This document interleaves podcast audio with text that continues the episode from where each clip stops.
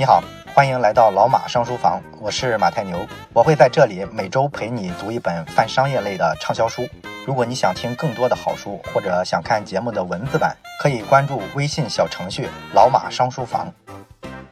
刚刚过了十一假期啊，估计大家玩的还挺开心。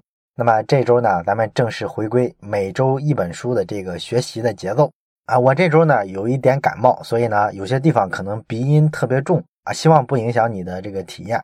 如果觉得哪些地方影响到你的体验的话，啊，还烦请多担待。咱们这个假期之后回归的第一周呢，要讲一本经济学方面的一个著作。这本书呢是一本经济学的科普书，叫《穿越历史聊经济》。它这个书啊写的这个方向我非常喜欢啊。实际上讲的是一段中国历史，但是呢，他在解读历史的视角呢，完全是用现代经济学的视角去解读的。而且呢，这本书啊，坦白说来，按照咱们这个专栏的这个定位啊，解读的主要是商业类的畅销书的话，那么这本书啊，肯定是达不到畅销书这个级别的。有一个细节就能看出来，这本书啊，连个前言、连个序都没有。然后这个书最后啊，直接就是索引，连那个比较长的后记啊、一些感想啊，这个东西都没写，更没有这个名人大咖在书的这个腰封上做推荐。所以说，这是一本啊，实际上非常纯粹的书。我呢也是无意之间才发现了这本书，读了一下之后呢，发现这本书还非常有意思。虽然说这个书的作者呢不是什么大咖，名气呢不是很大，但是呢，我觉得这本书啊有必要推荐给你听。那么咱们这期呢，先聊一个非常有意思的话题，咱们说一场发生在西汉时期的货币战争。啊，咱们学历史其实都有一个印象，就是说这个秦朝的时候啊，法律特别的严酷。那秦朝法律严酷呢，是因为它遵循法家的思想。而秦朝什么时候开始遵循这个法家的思想呢？就是从商鞅变法的时代开始的。商鞅认为呢，整个国家是一部大机器，然后呢，每一个老百姓都是这个机器上的一个零件。只要每一个机器零件，每一个老百姓，你都一丝不苟的、毫无怨言的、默默的去工作呀、战斗啊，整个的这个国家体系、这个系统就会非常平稳的运行，会非常的强大。那么，按照商鞅的这个思想呢，老百姓在这个过程中既然是一个零件嘛，所以你需要怎么着呢？需要严丝合缝地遵守国家的这个体制呀、制度啊，需要扮演好自己的角色。至于说其他的啊，你要有什么人生观呀、价值观呀、世界观呀，不好意思啊，你不能有三观啊。我们秦国不允许这么牛逼的人存在，尤其是什么呢？你不能啊愤愤不平啊，动不动呢搞得特别有文艺气息，再抱怨一下社会，抱怨一下体制，那更不行了。这就代表你作为一个国家的机器零件已经不安分了，所以说呢，这个是国家明令禁止的东西啊。于是呢，咱们就都知道秦朝有这个焚书坑儒，是吧？哎，秦国的这一套的理论呢，我不知道你有没有发现，其实有一点像理工科的思维啊。后来汉朝灭了秦朝之后，发现的特别有意思的细节是什么呢？就是秦朝的时候，把那些先秦诸子百家的，不是写了各种各样的书吗？把这些书呢从民间搜刮上来，然后给它统一保管到国库，当然也有一部分烧掉了。完了之后呢，在国库里啊统一管理这些书，防止这些书呢流窜到民间去啊。万一让老百姓看了，再起义啊，搞个独立什么的，那怎么行？而放在国库里的这些书呢，刘邦他们这些人啊，后来打咸阳的时候啊，啊一打仗呢，后来就毁坏了一大批。而秦朝主要留给汉朝的书，主要是哪些书呢？主要是什么医学呀，什么怎么种农作物啊，甚至包括怎么算命这些书呢？用现在的话来说是什么？是实操性的书，是技术工程类的书。所以说秦朝的这个管理制度呢，有一点理工科思维的感觉。咱们刚才讲了商鞅对于国家这个系统的看法，他认为老百姓是一个基础零件，你只要按部就班的完成你该担任的角色就行了。我呢不需要你越界，也不需要你有独立的思想。这样呢，国家运行的效率才是最高的，才会富强。这个思想你听着耳熟吗？是不是特别像咱们之前讲过的二十世纪初的这个管理学的鼻祖弗里德里克·泰勒的思想？泰勒不就这么个思想吗？觉得这个工人啊，在工厂里啊，就应该给他规定一个标准动作，然后完成 KPI。除此之外，他不需要说有独立的思想，能够举一反三，改进我们的工作流程。我不需要这样的人。所以在秦朝的这个统治方式里面。我们能看到很多现代管理学的影子，而汉朝呢，他推翻了秦朝，建立了一个新的朝代之后呢，他发现呢自己啊其实没有什么特别好的制度，所以呢他就本着拿来主义的精神，批判的继承了秦朝的很多制度，其中有一项最重要的制度是什么呢？就是货币制度。这个秦朝的货币制度呢，当时他发行的这个货币啊，这个钱叫做秦半两。这个秦半两呢，就是一种铜钱，它这个样子啊，其实就是咱们最熟悉的那种铜钱，一个圆的铜板，中间抠一个四方的孔。所以说文言文里啊，也把铜钱叫做孔方兄啊，就是这么来的。那铜钱呢，当然是秦始皇最伟大的功绩之一了，他统一了货币体系嘛。这个东西呢，影响了中国好几千年。一直到清朝末期啊，铜在咱们中国作为主要的通货的这个地位都没有改变过。那么汉朝自然也不例外了，他们直接把秦朝的半两钱这个货币方式啊给抄过来了，而且刘邦连名字都没改，就还是叫半两。但是呢，这个汉朝啊面临着一个非常严重的问题是什么呢？就是它没有铜啊。为啥没有铜呢？根本原因其实来源于政治制度啊，因为人家秦朝的时候啊，为啥说造这个货币有充分的铜呢？因为秦始皇搞的是什么呢？搞的是郡县制。原先大周朝的时候，它是分封制，天子啊分封了好多诸侯在地方上统治啊。这个地方上的这个诸侯呢，还是世袭的，一代传一代。所以实际上周天子的权力是非常分散的。而秦始皇呢，想搞一个集权的统治，所以说他搞了一个郡县制。我跟地方的关系是上下级关系。然后呢，你们原先周朝的那套爵位制度，什么公侯伯子男之类的，我全部给你革除，我不要那种。我自己是皇帝，除了我之外，其他全是平民百姓。那这个郡县制度呢，就导致皇权空前强大。所以说呢，他对全国有控制权，那么全国的这个资源自然也就有控制权。他能够调度全国所有的产铜矿的地方，让他们挖掘出铜矿来，然后让他们拿来造钱。但是刘邦得了天下之后，他却没有这个优势了。因为什么呢？因为刘邦啊，他当时反秦的时候，他主要靠谁呢？靠的是原先的那个战国七雄里被秦国灭掉的那六国，他们的这个旧贵族的势力。因为秦国当时灭了人家六国之后，完全改变了周朝的这个分封制，这帮贵族啊一点好处都没得到，还被削掉了这个爵位，贬成了平民。所以说，这个六国的这个旧贵族啊就很不满，于是呢，他们就支持刘邦起兵造反。那所有人拥戴刘邦之后啊，最后建了这个汉朝的政权，刘邦就没辙了。我不可能说恢复到秦朝的这个郡县制吧，人家都是立过汗马功劳的。他跟秦始皇不一样，秦始皇是靠自己指挥军队打赢的别人，他不欠别人的。那刘邦就只好说也采取了分封制。所以说汉朝啊，中央政权能统治的地区就是围绕首都一圈，面积不是很大，而广大的其他地方都是让地方诸侯统治着，包括说异姓的诸侯王，也包括说同姓的诸侯王。所以说呢，这就导致一个问题。中国产铜的地方大部分都在诸侯王控制的地盘上，所以你作为西汉的中央政府呢，你是没有权利把手伸到人家的口袋里，这就导致呢汉朝啊是缺铜的，没有足够的铜来造钱。当时汉朝主要的产铜区呢是在这个吴王刘濞的这个辖区内啊，吴王刘濞的这个辖区呢，大概就是今天的这个江苏啊、山东一带，靠近沿海。刘濞这个人呢是刘邦的侄子，但是即便这么亲也没辙，你拿不到这个铜矿。所以呢，汉朝政府怎么办呢？只好想了个辙。一个办法呢，就是我们把这个铜钱的这个分量给它做轻。我每一枚铜钱用的铜更少了之后，我不就同样的铜能做更多的货币了吗？所以说，西汉的铜钱呢就特别有意思，中间的这个方孔啊，它做的特别大啊，这样呢能少用好多材料，而且呢，这个铜钱啊特别的薄，薄的跟什么似的呢？就跟北方啊有一种树叫做榆树。那个榆树呢，会结一种种子，叫做榆荚。这个榆荚呢，是一种很薄很小的一个小片儿。汉朝当时这个钱啊，又被称为是榆荚钱啊，意思就是讽刺它特别的没有分量。这是一个办法，把钱做轻。还有一个办法呢，就是让地方的诸侯啊，你们不是有些地方能产铜吗？你们也造货币呗。所以呢，像这个吴王刘濞之类的，他后来啊就成了这个汉朝造货币的大户。但是你要这么一弄的话，你发现有些诸侯他就不太乐意了。因为人家地方诸侯也不傻，你中央政府拿这些破玩意儿当货币啊，这么薄薄的一个小铜片，然后就把我们地方上这些非常丰盛的物产都买走了，我才不吃这个亏呢。所以说，他们这个有条件造货币的地方诸侯啊，就把货币啊造的还薄。你要拿这个钱买我东西，我用更差的钱买你们的东西。甚至呢，他们上朝的时候啊，捐给中央政府的钱啊，都用这种货币。然后刘邦呢，也不是什么好鸟，他一看呢，你们这么玩，那我也这么玩。以后呢，论功行赏的时候啊，只要赏给地方诸侯啊，都是把你们进贡的这些钱再还给你们，就恶心死你们。所以说，大家一来二去啊，这个中央跟诸侯之间呢，就展开了这个大赛。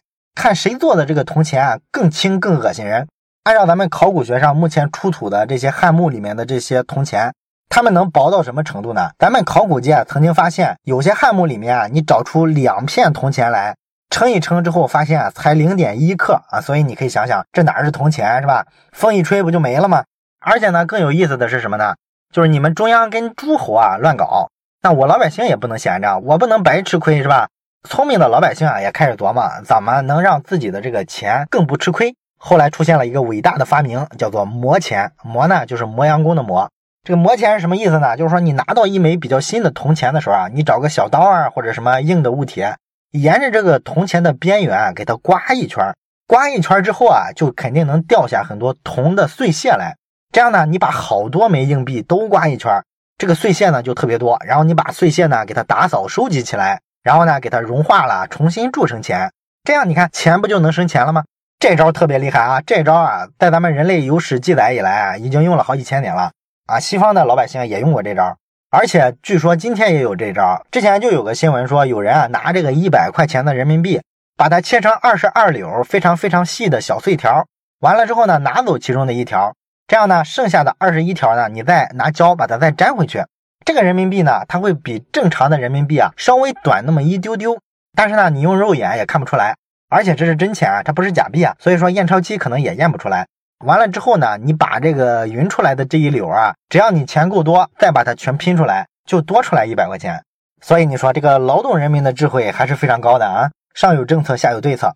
那么一直到这个刘邦之后啊，汉文帝上台之后。他呢就面临到一个非常严峻的问题了，就是汉朝政府啊陷入了钱荒。咱们今天呢经常讲钱荒，咱们其实对经济感兴趣的应该知道今天的钱荒是怎么回事其实就是一个结构性的失衡。金融行业呢挣钱太容易了，这就导致呢大量的资金啊都在金融行业内部啊来回的空转啊，大家你贷给我，我贷给你啊，就为了吃这个利差。他也不愿意把这个钱呢贷给实体产业，因为实体产业不挣钱，然后风险非常大，还容易坏账。所以说呢，你去看全社会啊，你会发现货币总量有的是，但是呢，你去看这个实体经济，发现老是拿不到钱，出现了钱荒，这个就叫现在中国社会的结构性钱荒。那么汉朝的时候跟这个其实有点像，当然了，汉朝没有金融行业，所以说它不存在这种行业之间的结构性的差异。但是呢，它在中央跟地方之间这种结构性的失衡呢，到了文帝的时候就已经到了一个极致了，中央手里没多少钱，穷的叮当响。而这个吴王刘濞呢，他就富得流油。你怎么解决这个不平衡的问题呢？啊，要说这个汉文帝啊，真是一个天才。他呢开了一个历史先河啊，他干嘛了呢？他呢对民间开放了铸币权啊，也就是说允许老百姓啊自己铸造货币。这个事儿可厉害了啊！当代的很多经济学家一直想干这事儿，一直没有干成的。你比如说有个经济学家，也是诺贝尔经济学奖的获得者哈耶克。哈耶克啊一辈子都在主张货币发行要私有化。他提出一个设想，就是说，既然说一个普通的产品啊，或者说一个普通的服务，你在市场上通过自由竞争啊、自由流通啊，能够产生最高的效率，这个产品质量跟服务质量都是最高的。这个已经被时代证明了，是吧？这有自由竞争的好处吗？那既然这个领域有好处，为啥货币就不能引入自由的市场竞争呢？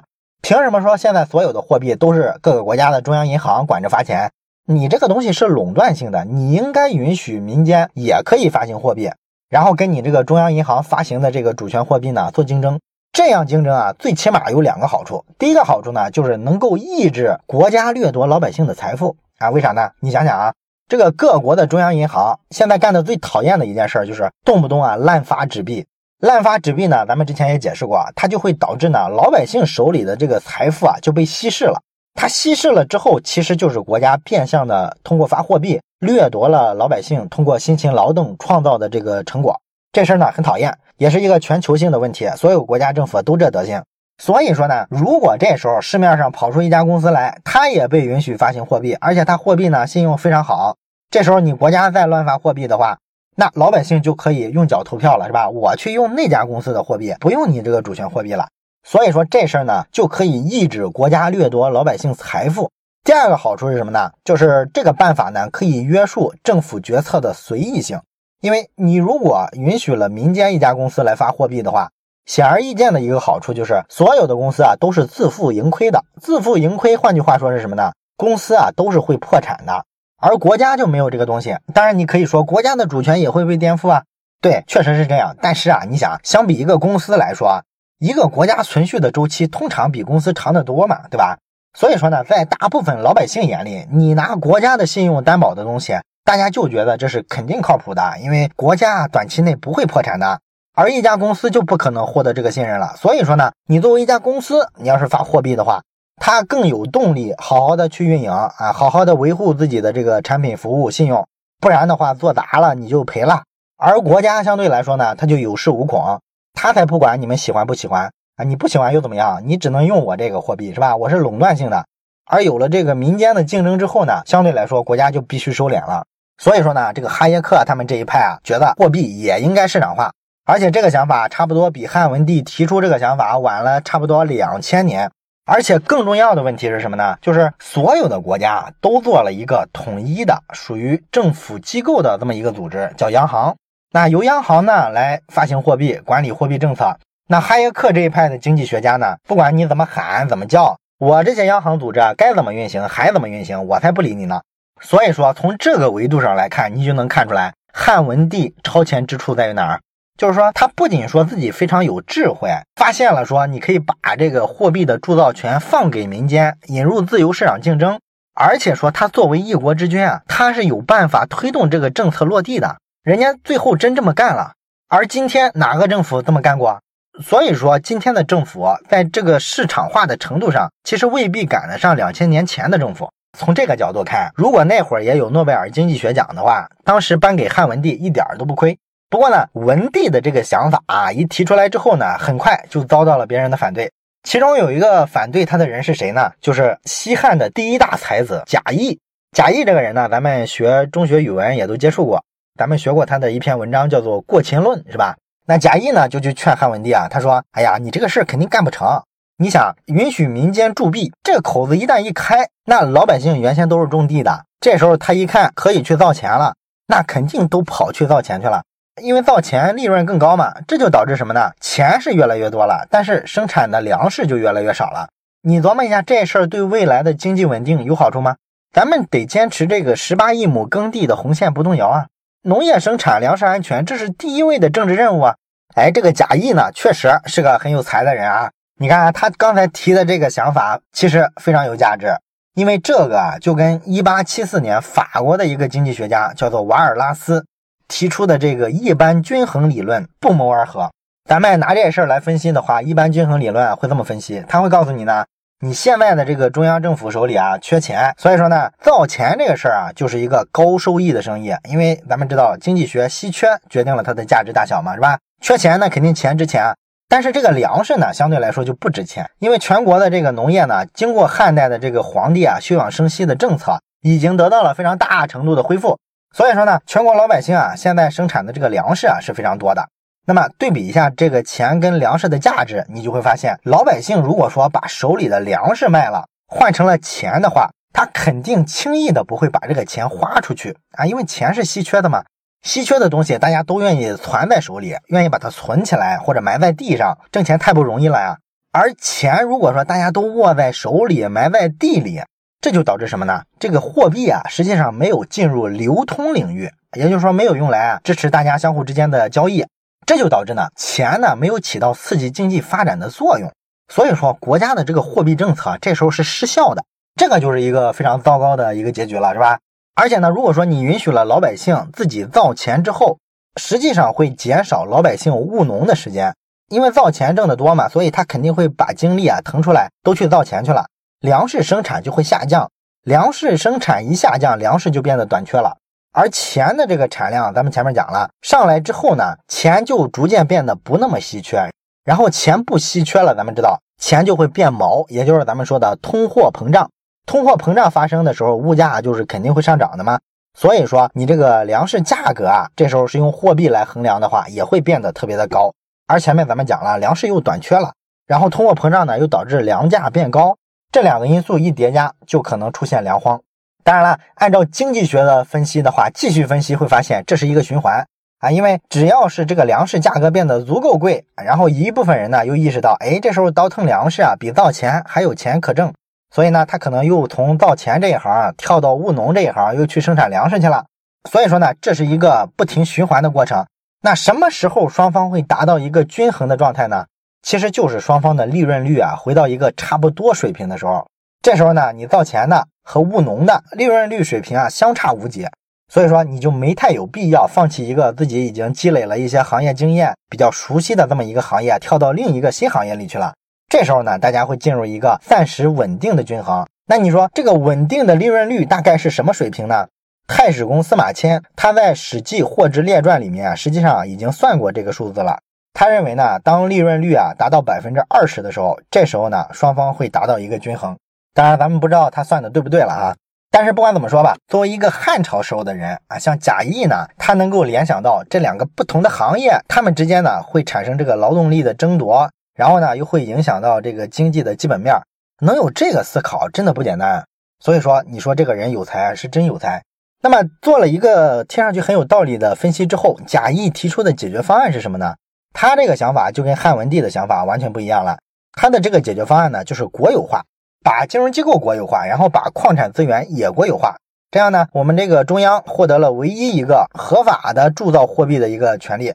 你们地方诸侯，我不让你们乱生产了。完了之后呢，地方的这个矿产必须收归国有，啊，由我们统一来把这个铜矿开采出来，然后运到长安来，我们在这个铸造货币的这个工厂里啊，把这个货币给它造出来。这个制度呢，实际上在今天的很多国家来说，还挺普遍的实行，是吧？不少国家矿产资源都是国有化的，铸币权的国有化，这个就不用讲了，是吧？几乎每个国家都是这样。贾谊呢，其实在这个看法上，你不能说他落后，也挺聪明。而且他提前两千年也想到了咱们今天好多国家运行的这套制度，但是呢，贾谊虽然是个聪明人，他这个法子啊，在当时来说行不通，这就得说当时的这个政治环境了。因为在刘邦的时代啊，他刚打下天下来，然后这些诸侯王呢，当时还都是挺忌惮他的，因为刘邦这个人啊，他是个心狠手辣的人啊，是盲流子出身，所以说呢，你们这些诸侯啊，要是有什么异心的话，他当时真的连根给你拔起。所以说他在位的时候啊，这个诸侯啊还是比较老实的。但是汉文帝上台就不一样了。首先来说呢，这个文帝啊，他不是嫡长子，按这个排位的继承顺序啊，应该是轮不到他的。那为啥他能上台呢？其实就是特殊的历史环境。这个刘邦死了之后，出现了这个吕后之乱啊。刘邦的媳妇儿吕后，他们家族的人呢就把持朝政，然后弄得乌烟瘴气，把这个老刘家的人啊杀了很多。后来呢，刘邦的这些老臣们啊，他们就团结起来。把这个吕后的家族啊，外戚干政的这些家族啊，全部给他突袭干掉了，这样又把政权呢，等于说还给了刘家人。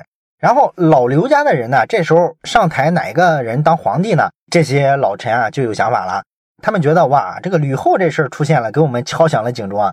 我们要扶持一个皇帝，一定不能扶持一个这个皇帝的这个妈妈，他那个背后的家族啊，势力特别大，势力特别大的话控制不住。所以说他们为啥选汉文帝啊？就是因为汉文帝的妈妈地位非常低下，也没啥家族势力，是因为他弱他才上台的，而不是因为他强。所以你想啊，他在这么一个政治环境下上位，刘邦的那些其他的孩子谁服他？没有人服他，地方的诸侯王也没有人服他。所以说他根基是不稳的。那贾谊你上来做了这么个建议，从理论上当然很好了，但是你作为汉文帝来说，这个建议他执行不了啊。他要是敢动吴王刘濞那边的这个铜矿。那人家不马上就造反，造反了，他中央政府还不一定干得过人家，所以说他不可能采用贾谊的这个建议。当然了，贾谊担心的事儿其实还不止这个，他还担心的一件事是什么呢？就是他担心啊，市场会被扰乱。因为你想，这个民间老百姓可以自由的去铸造铜币，人嘛都是逐利的，这是经济学的基本假设嘛。那老百姓一定会干一件事儿，就是说往这个货币里面加一些杂质啊，比方说铅呀、铁啊。这些东西呢，成本都比铜要低，掺了之后呢，可以降低你的生产成本，然后增加你的利润空间。那这个事儿的话，就会导致什么呢？就会导致咱们今天常说的一个词儿“劣币驱逐良币”。最终，所有人啊都在造假，因为你发现你不造假，你吃亏。那这个问题啊，你说监管起来是不是很麻烦呢？贾谊就问了这个汉文帝这个问题。但是呢，汉文帝啊后来没有采纳贾谊的办法，还是坚持选择呢把这个造货币的权利啊下放给民间。最终呢，也确实没有出现贾谊担心的这个劣币驱逐良币的情况啊？为啥呢？很简单，因为有竞争嘛。历史上“劣币驱逐良币”这句话是从哪来呢？是十六世纪的时候，英国这个大不列颠铸币局，他们当时发货币的时候是作为唯一有权发货币的国家机关，就跟今天的这个央行地位是一样的，它是垄断性的。那么他们发了货币之后呢，自己做的这个货币啊都参差不齐，有些是好一点的，有些比较差，加了一些杂质。完了之后，老百姓拿着这货币啊，就把这个比较纯的自己留在家里，把比较杂的给它花出去了。于是市面上流通的全是些劣质的货币，这个叫做劣币驱逐良币。可问题是汉朝这个一开始就是开放的啊，一开始啊好多家都出来造货币，这些没有太多用户的这些产品啊就被淘汰了，最后胜出的呢主要是两家啊，这也符合今天的互联网的规律是吧？最后一定出现两家寡头，这两家寡头是谁呢？一个就是吴王刘濞啊，咱们前面提过，还有一家呢是一个当时做官叫做太中大夫这个官职的人，名字叫做邓通，这个人呢也做了一个铸币厂。这个铸币厂为啥说能够跟吴王刘濞的这个竞争之中脱颖而出呢？这是因为呢，这个邓通啊有靠山，他的靠山是谁啊？他的靠山就是汉文帝本人啊，皇帝支持他。而且呢，这个邓通跟汉文帝是个啥关系呢？其实啊，他俩是同性恋关系。司马迁在《史记》里面记录他俩关系的时候，用了一个词叫做“米子瑕之事”。这个“米子瑕之事”呢，其实是一个历史典故。是说之前啊，魏国有一个大夫叫做米子瑕，然后呢，他跟魏国的这个国君啊魏灵公两个人是一对好基友啊，非常恩爱。